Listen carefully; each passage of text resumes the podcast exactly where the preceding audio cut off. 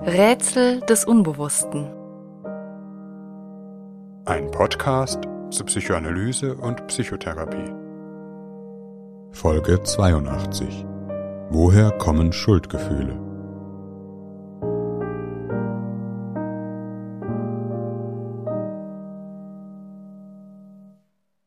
In dieser Folge beschäftigen wir uns mit der unbewussten Dimension von Schuldgefühlen. Wer das Thema noch weiter vertiefen möchte, für die oder den haben wir eine Vertiefungsfolge auf Patreon aufgenommen.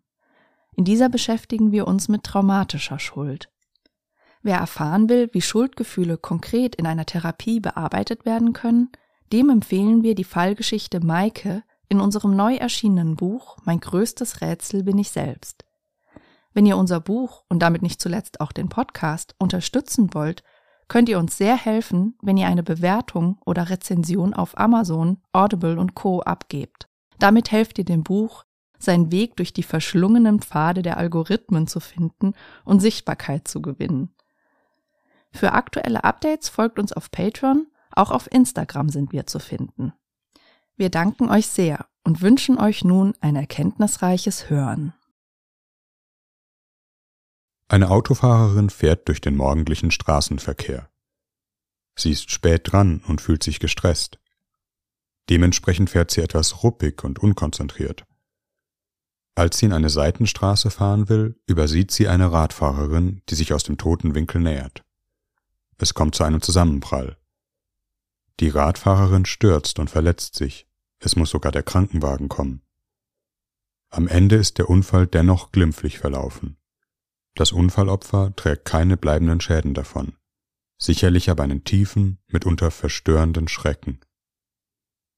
Doch auch bei der Unfallverursacherin bohrt sich ein Gefühl des Schreckens durch die psychische Haut. Und noch ein anderes Gefühl.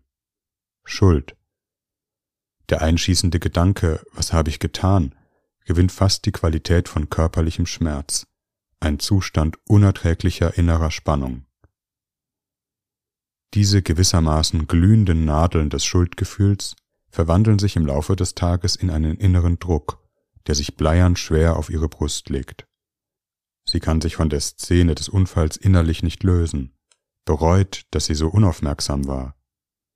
Aber gerade das macht das Unerträgliche, sie kann nichts machen, es ist geschehen und lässt sich nicht einfach wieder aus der Welt schaffen, auch nicht aus der inneren Welt. Im Erleben der Autofahrerin ist es auf eine merkwürdige Weise so, als wäre sie mit einer unsichtbaren Fessel an die Radfahrerin gebunden, durch eine Fessel der Schuld. Schuld stiftet, dieser Aspekt wird für die unbewusste Psychologie von Schuldgefühlen wichtig sein, tatsächlich immer eine Bindung, wenngleich eine nicht selten für beide Seiten unangenehme, was vielleicht manche Schuldner und Gläubiger nur allzu sehr bestätigen können. Die allermeisten Menschen wissen, wie sich ein Schuldgefühl anfühlt, wenngleich es natürlich verschiedene Grade und Abstufungen gibt. In dem Beispiel handelt es sich um eine sogenannte Realschuld, das heißt eine Schuld, die die Person auch wirklich, wenngleich ungewollt, auf sich geladen hat. In der Psychotherapie begegnen uns aber auch immer wieder Schuldgefühle, die weniger eindeutig auf einer tatsächlichen Verfehlung beruhen, sich schuldig fühlen, wenn die Waage wieder ein dazugewonnenes Kilo anzeigt, sich schuldig fühlen, zu wenig gearbeitet zu haben oder zu viel, sich schuldig fühlen, wenn man etwas erreicht hat und andere Beifall spenden, wenn man anderen einen Wunsch abschlägt oder etwas tut, was anderen nicht gefällt, sich gegenüber den eigenen Kindern schuldig zu fühlen oder gegenüber dem Partner, gegenüber Freunden oder Kollegen wegen vermeintlich nichtiger Anlässe. Oder Schuldgefühle, die überhaupt nicht an bestimmten Situationen zu haften scheinen, sondern chronische Begleiter des psychischen Lebens sind, als wäre schon das bloße Dasein ein Grund für ein schlechtes Gewissen. Nicht zufällig sind viele psychische Erkrankungen auch von ausgeprägten, scheinbar unerklärlichen Schuldgefühlen begleitet, zum Beispiel Depressionen oder Zwangsstörungen. Schuldgefühl ist aber auch eine der zentralen sozialen Emotionen, die notwendig ist, damit Menschen miteinander leben können. Kaum ein psychisches Erleben hat eine solche gesellschaftliche Bedeutung. Dies gilt auch für Debatten um die Klimakrise oder der sogenannten Cancel Culture, die sich, wie wir noch hören werden, durchaus als Schuldkonflikte verstehen lassen. Schuld ist ein schwer erträgliches Gefühl, weshalb es zu mannigfaltigen Formen der Schuldabwehr einlädt. Allem voran dem Fliehen der Schuld.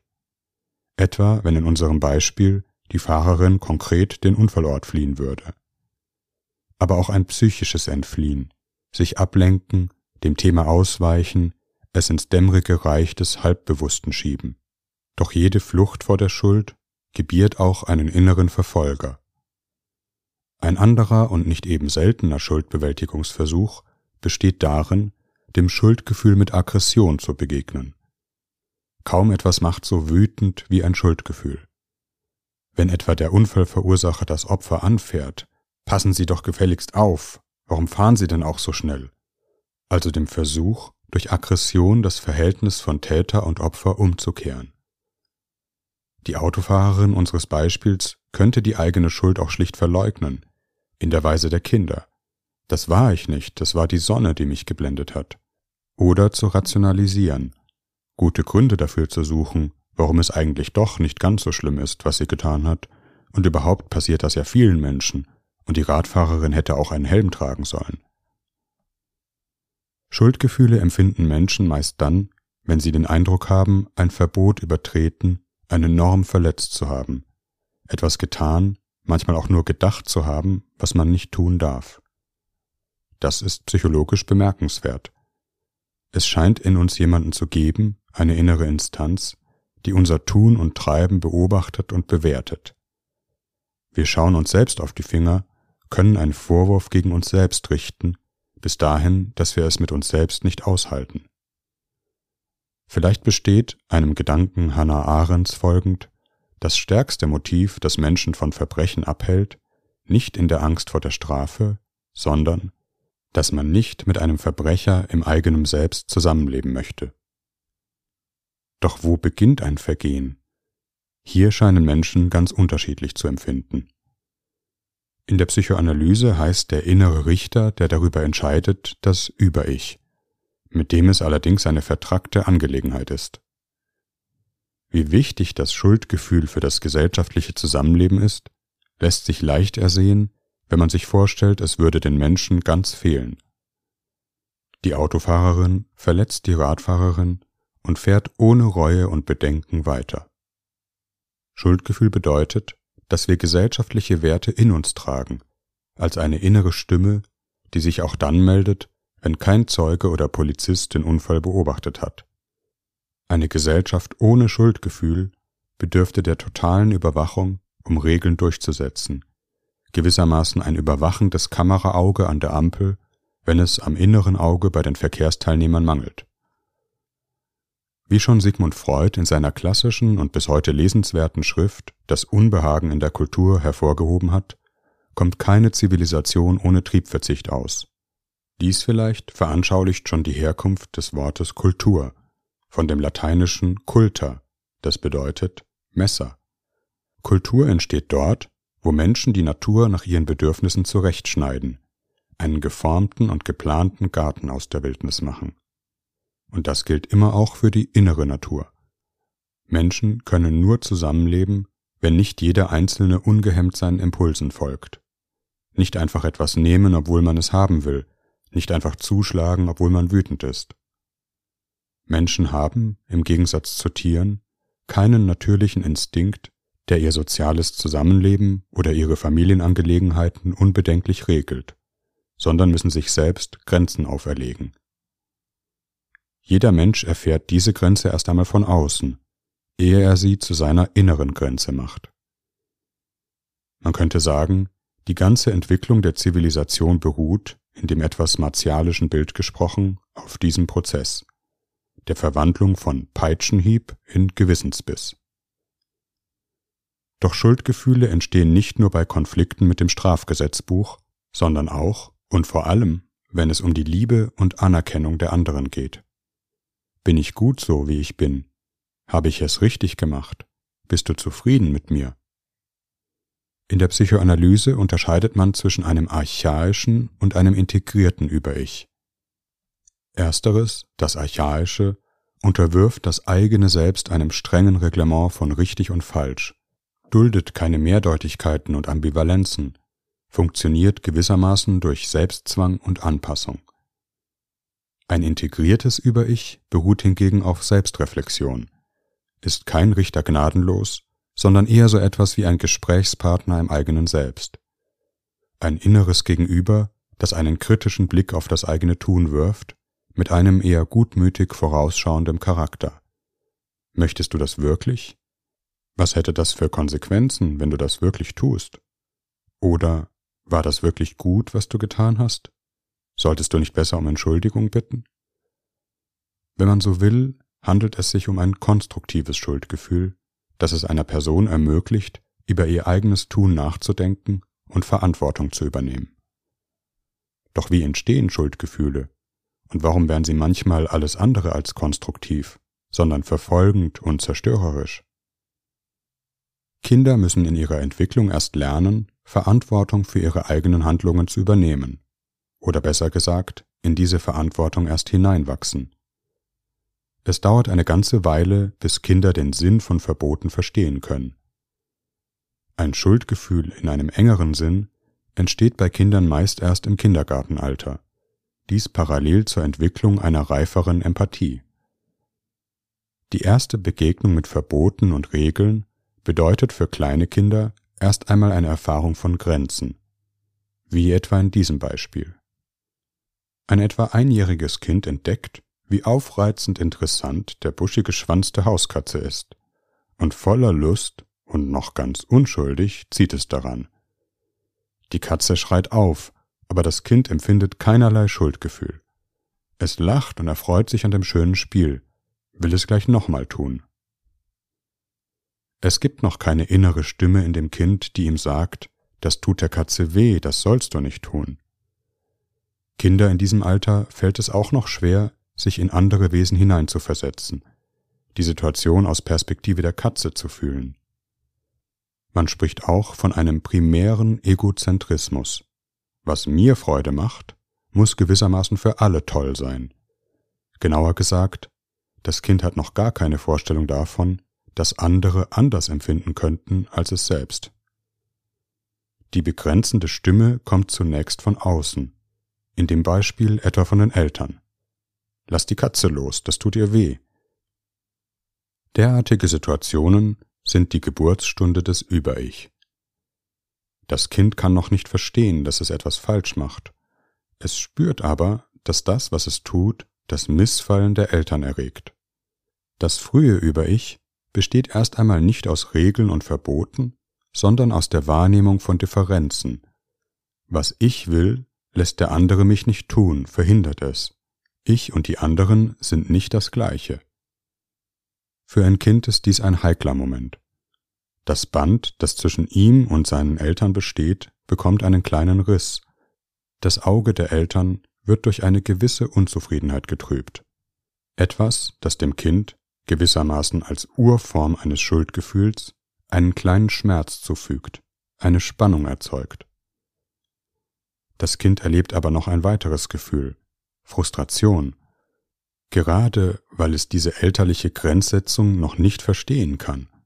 Es macht doch so viel Spaß, warum lässt du mich nicht? Es entsteht üblicherweise erst einmal ein äußerer Konflikt zwischen Eltern und Kind, in dem das Kind vielleicht ärgerlich wird, seinen Willen durchzusetzen versucht, und den Eltern, die es davon abhalten.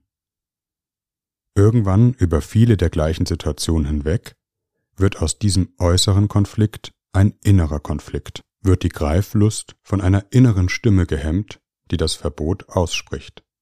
Es ist die verinnerlichte Stimme der Eltern, zumindest so, wie sie das Kind erlebt hat. Denn was Erwachsene meinen und wie Kinder es erleben, sind mitunter zwei Paar Schuhe. Es kommt sehr darauf an, auf welche Weise Eltern solcher Art Grenzen ziehen. Gelingt es den Eltern, in diesem Prozess verständnisvoll zu sein, dem Kind eher etwas zu erklären, als es zu bestrafen versuchen, wird auch der Klang der inneren Stimme etwas von jener Nachsicht aufnehmen. Das Kind macht nichts falsch, es ist nicht böse, wenn es der Katze am Schwanz zieht oder das Glas Milch auf den Boden schmeißt. sondern es muss noch etwas lernen, und dafür braucht es seine Zeit. Es handelt sich eigentlich um eine sehr wichtige Situation, in der das Kind etwas über die Grenzen des anderen erfährt, aber auch über die eigenen Grenzen. Etwas, das ja im guten wie im schlechten Sinn bedeutet, ich bin nicht allein auf der Welt. Diese frühe Grenzerfahrung kann für ein Kind wichtig werden. Das entstehende Über-Ich enthält eine wichtige Orientierung über das eigene Selbst und die anderen. Hier höre ich auf, da fängt der andere an. Wenn Eltern, nicht selten aus einem Schuldgefühl heraus, ihren Kindern gar keine Grenzen setzen, ihnen sozusagen jede Frustration ersparen wollen, bedeutet dies für Kinder keineswegs ein Reich der Freiheit. Zwar gibt es eine kurzfristige Entschärfung, das Kind ist für den Augenblick zufrieden. Aber wenn ihm die Erfahrung von Grenzen dauerhaft fehlt, fehlen auch dem eigenen Selbst die Grenzen. Expandiert es in einen beängstigenden, uferlosen Raum. Auch innere Wünsche, denen keine Grenze gesetzt wird, können verfolgend werden. Manchmal macht dies eine geradezu gewaltsame Suche nach Grenzen notwendig. Wie stark muss ich zuhauen, um endlich zu fühlen, wo du bist? Wie laut muss ich schreien, damit du antwortest? Und die nächste Situation wird noch brenzliger, die Eltern müssen noch nachgiebiger werden. Nicht zuletzt, andere, in diesem Fall die Katze, müssen darunter leiden. In der kindlichen Entwicklung geht die Reifung des Über-Ich mit einer entscheidenden psychischen Entwicklung einher, der Fähigkeit zur Perspektivübernahme, in der Entwicklungspsychologie auch Theory of Mind genannt. Während sich die frühen Formen des Über-Ich gewissermaßen an bloß äußerlichen Geboten orientieren, beruht ein integriertes Über-Ich auf einer emotionalen Einsicht und Verstehen von sozialen Regeln. Diese Entwicklung vollzieht sich bei Kindern meist zwischen dem dritten und fünften Lebensjahr, bleibt aber eine lebenslange Aufgabe. Das Verbot, der Katze am Schwanz zu ziehen, füllt sich erst dann mit Bedeutung, wenn ein Kind nachfühlen kann, wie es der Katze damit geht. Sich in jemand anderes hineinzuversetzen, bedeutet auch, sein eigenes Verhalten von außen, aus einer anderen Perspektive betrachten zu können. Wenn jemand an mir so zerren würde, würde mir das wehtun. Die Katze hat bestimmt Schmerzen. Ich höre damit auf. Das macht ihr keinen Spaß, also auch mir nicht. Perspektivübernahme bedeutet, den Schmerz des anderen zu einem eigenen Schmerz machen zu können. Man hemmt seine Impulse aus einem Verstehen heraus, nicht nur weil andere es mir verbieten. Das bedeutet, dass ich mich auch in Situationen verantwortungsvoll verhalten kann, für die es keine Vorschriften gibt oder bei der mir niemand von außen Einhalt gebietet. Eine andere Art von Über-Ich verinnerlicht das Kind, wenn die Eltern hingegen harsch und wütend reagieren, schimpfen oder strafen. Je mehr die Kindheitserfahrungen von Ohnmacht und Hilflosigkeit geprägt sind, desto mehr bildet sich ein Über-Ich im Zeichen der Angst, wird das Über-Ich verfolgend. Es geht weniger um ein Hineinwachsen in Grenzen, als um ein panisches Suchen nach Sicherheiten, ist es richtig, was ich tue? Wann bin ich böse? Wann bin ich gut? Dahinter in Wahrheit die Frage, was muss ich tun, damit du mich nicht bestrafst, du mich nicht von dir stößt, du mir nicht wehtust? Es geht dabei nicht immer nur um den traditionellen Vater mit der Rute. Auch, dies eine modernere Form, ein systematisch als Erziehungsmittel eingesetzter Liebesentzug, wie etwa beim Silent Treatment, kann ähnliche Folgen haben. Mama ist so enttäuscht von dir. Oder Papa ist so traurig, er redet jetzt nicht mehr mit dir. Oder einfach ein wütender Rückzug der Eltern oder ein sich verschließen, weggehen, ohne zu sagen wohin, nicht mehr erreichbar sein. Wobei es nicht selten darum geht, einem Kind den Bindungsabbruch anzudrohen oder schon fühlen zu lassen, um ein bestimmtes Verhalten zu bestrafen oder ein anderes zu erzwingen. Nicht zuletzt dem Kind ein schlechtes Gewissen zu machen. So sehr hast du deine Eltern verletzt. Die Wut der Eltern artikuliert sich nicht in einer offensiven Strafe, der Ohrfeige, sondern in der Nichtachtung. Ein psychischer Hieb, der für ein Kind ebenfalls schmerzhaft und bedrohlich sein kann, und das Kind in einer quälenden Ungewissheit hinterlässt. Der Konflikt zwischen Eltern und Kind wird nicht offen ausgetragen, sondern bohrt sich wie ein Korkenzieher in das kindliche Selbst. Ich bin so wütend, aber ich darf das nicht äußern, sondern muss mich dem Willen der Eltern anpassen, wieder gut machen, nicht aus Einsicht, sondern aus Angst. Das Schuldgefühl verbindet sich mit der Angst vor dem Bindungsverlust, setzt auch später im Leben an Stellen ein, wo es Konflikte in Beziehungen gibt, sozusagen als innere unbewusste Überzeugung. Wenn ich eine Grenze übertrete, verletze ich den anderen so sehr, dass unser Band reißt. Dabei brauche ich dich doch zugleich so sehr. Die einzige Lösung ist, die eigene Wut zu unterdrücken, selbst da, wo sie vielleicht berechtigt ist, die eigenen Bedürfnisse zurückzustellen, was aber einen Preis hat. Das Über-Ich ist, wie wir gehört haben, ein Spiegel der Welt, in der ein Mensch aufgewachsen ist. Ein Spiegel, der auch die Linien des Unbewussten zeichnet. Worum geht es eigentlich, wenn in einer Familie etwas verboten wird? Am Schuldgefühl eines Menschen lassen sich oftmals die Konflikte und Ängste ablesen, die in einer Familie eine Rolle gespielt haben. Und hier liegt meist auch der Schlüssel zur Veränderung. Der Psychoanalytiker Matthias Hirsch, der sich in seinen Arbeiten mit der Psychologie des Schuldgefühls befasst hat, unterscheidet unter anderem drei neurotische Formen des Schuldgefühls. Das erste betrifft das sogenannte Trennungsschuldgefühl. Dies kann etwa in Familienkonstellationen entstehen, in denen es ein unbewusstes Verbot für das Kind gibt, die Eltern zu verlassen. Etwa weil es ihnen in parentifizierender Weise das Gefühl von Geborgenheit und Bindung geben muss. Alle Bestrebungen nach Autonomie sind mit einem Schuldgefühl versehen. Manchmal ist dies ganz offensichtlich, manchmal wirkt das Trennungsschuldgefühl auf eine subtile Weise, etwa in einem Gefühl der Hemmung, wichtige Schwellen im Leben zu nehmen, durch welche sich die Person auf eigene Beine stellen würde. Das Schuldgefühl stiftet hier eine tiefe, unbewusste Bindung an die Eltern. Jeder Versuch, etwas Eigenes zu machen, eigene Wege zu gehen, mündet in jenem rätselhaften Gefühl, sich schuldig zu machen, sich etwas anzumaßen, eine verbotene Grenze zu übertreten. Ein Gefühl, dem die Person vielleicht nur entgehen kann, wenn sie eben nichts eigenes tut, ihre Stimme nicht erhebt oder es nur heimlich tut. Oder aber, indem sie sich selbst immer wieder in eine kindlich abhängige Position manövriert, andere, etwa dem Partner im späteren Leben, letztlich Entscheidung und Verantwortung überlässt, als könne man nur auf diesem Weg vermeiden, sich an den inneren Eltern schuldig zu machen. Die zweite Form des Schuldgefühls nennt Hirsch das Vitalitätsschuldgefühl. Es geht um die eigene Lebendigkeit, die die Eltern etwa überfordert oder den Eltern Angst macht, weil sie an die eigenen unterdrückten Vitalitätsgefühle rührt. Wenn etwa das Kind zu laut wird, zu wild ist, zu viel will oder seine Lust und körperliches Nähebedürfnis Berührungsängste wecken, womit sich das Blei der Schuld auf die eigene Lebendigkeit legt sich schuldig fühlen, wenn man leben, genießen, Lust haben will oder einfach besonders neugierig ist. Ein Vitalitätsschuldgefühl kann sich im späteren Leben hemmend auswirken.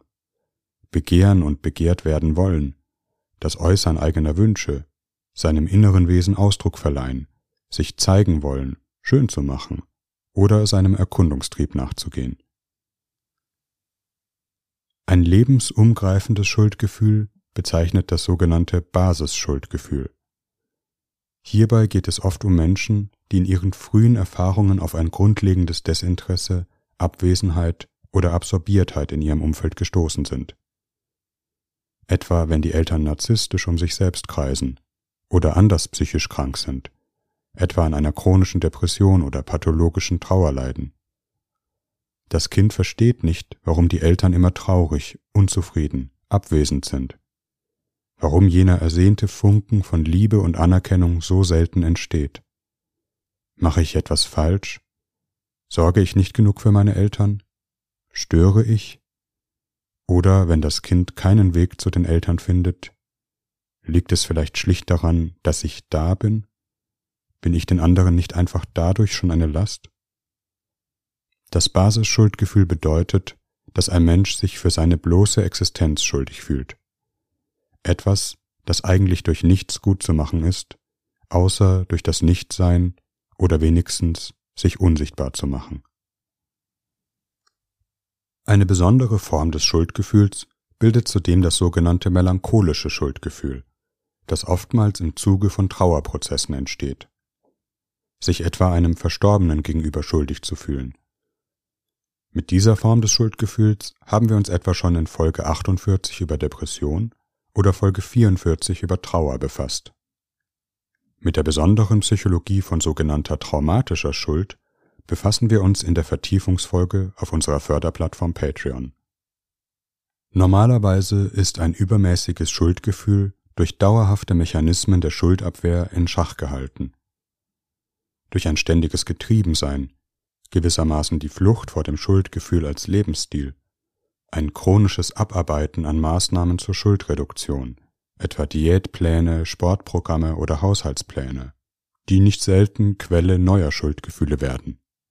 Manchmal auch projektiv, etwa indem eine Person ununterbrochen mit den Verfehlungen anderer Personen beschäftigt ist.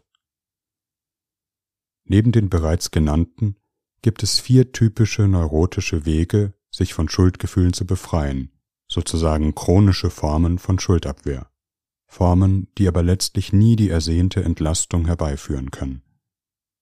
Perfektionismus, dem Versuch, alles richtig zu machen, so gut zu werden, dass kein Fehler mehr an einem haftet, man dem eigenen Über-Ich keinen Anlass mehr gibt, mit den Nadeln der Schuld zu stechen.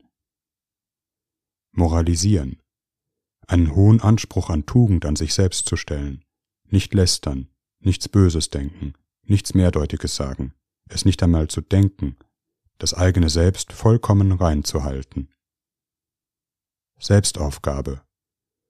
Sich gänzlich den Wünschen und Interessen anderer unterstellen, zu einem vermeintlich guten Engel zu werden, der andere nie enttäuscht oder gar verärgert, was aber eben doch immer wieder geschieht. Denn jeder Engel hat einen Dämon an unterdrückter Wut zum Geschwister. Ein Dämon, der sich meist auf indirektem Wege, Fehlleistungen, Provokationen, dauerhaftes Herummäkeln Geltung verschafft. Selbstbestrafung.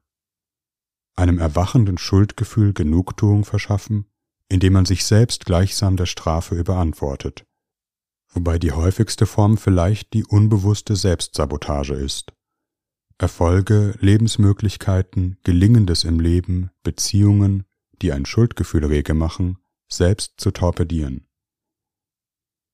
Die Integration des Schuldgefühls und Milderung des Über-Ich gehört zu den ureigensten Aufgaben einer Psychoanalyse. Oftmals geht es in den Psychotherapien darum, die Schlingen der Schuld überhaupt erst sichtbar zu machen, zum sogenannten Kernkonflikt vorzudringen. Geht es um Trennung und Bindung, um Lebendigkeit, Sexualität oder um ein grundlegendes Gefühl, nicht gewollt zu sein? Manchmal werden Schuldkonflikte in der Psychoanalyse von der ersten Minute an greifbar, setzen sich sofort in Übertragung um. Zum Beispiel in dem nicht seltenen Gefühl, eigentlich gar kein Anrecht auf so viel therapeutische Zuwendung zu besitzen, anderen den Therapieplatz wegzunehmen. Manchmal werden sie auch erst im Verlauf von therapeutischen Prozessen sichtbar. Gerade weil Betroffene in der Übertragung ihr Gegenüber schnell als verurteilend oder bewertend erleben, kommt in solchen therapeutischen Prozessen jenem Grundsatz der Psychoanalyse eine besondere Bedeutung zu. Das, was ein Patient sagt, nicht zu bewerten, sondern zu verstehen versuchen. Die sogenannte freie Assoziation, also das freie und ungehemmte Aussprechen, was einem durch den Kopf geht, ist in solchen Prozessen keine Voraussetzung, sondern das Ziel der Therapie. In einer Therapie geht es aber letztlich nicht um die Befreiung von jeglichem Gewissen, sondern einen realistischen Umgang mit Normen oder Ansprüchen, die man an sich selbst stellt. Ein Therapeut ist auch kein allgütiges Wesen, das keine eigenen Ansprüche hat, oder der Punching Ball, dem kein Schlag wehtut, sondern ein verständnisvolles Gegenüber, von dem man im besten Fall eine differenziertere und abwägende Stimme verinnerlichen kann. Dazu gehört auch die Übernahme von Verantwortung für das eigene Tun, Diese kann ebenfalls Gegenstand der therapeutischen Arbeit sein. Kein Mensch ist perfekt. Es gehört zu den unvermeidlichen Tatsachen unseres Zusammenlebens, dass wir Grenzen übertreten, anderen Menschen wehtun, auch wenn wir das zu vermeiden versuchen. Jede Art von Versöhnung, jede Entschuldigung, die übrigens nur das Opfer dem Verursacher gewähren kann, setzt ein Anerkennen von Schuld voraus, wo man selbst etwas verursacht hat oder zu einer Problematik beigetragen. Dies ist vielleicht die entscheidende Eigenschaft eines gereiften Ichs und die Voraussetzung, um Konflikte zu lösen. Auch eine wirkliche Wiedergutmachung beginnt immer mit einem inneren Prozess. Der andere kann uns dann etwas verzeihen, wenn er das Gefühl hat, wir wollen uns nicht durch Geld, Blumen oder Pralinen von unserem Schuldgefühl freikaufen, sondern sind tatsächlich bereit, uns mit unserem Handeln auseinanderzusetzen und auch die Konsequenzen zu tragen. Ein verfolgendes und übermäßiges Schuldgefühl kann es hingegen gerade unmöglich machen, sich mit dem eigenen Handeln auseinanderzusetzen. Vom Schuldgefühl verfolgt, lädt man gerade dadurch wirkliche Schuld auf sich, da man nicht wissen will, was man tut. Ziel einer psychoanalytischen Therapie ist es, ein reflektiertes Verhältnis zu sich selbst zu finden, in einer konstruktiven Weise fähig zu sein, über sich nachzudenken. War das wirklich gerechtfertigt, was ich gemacht habe? Hat der andere vielleicht mit bestimmten Punkten recht, wenn er mich kritisiert? Welche Gefühle löst die Kritik in mir aus?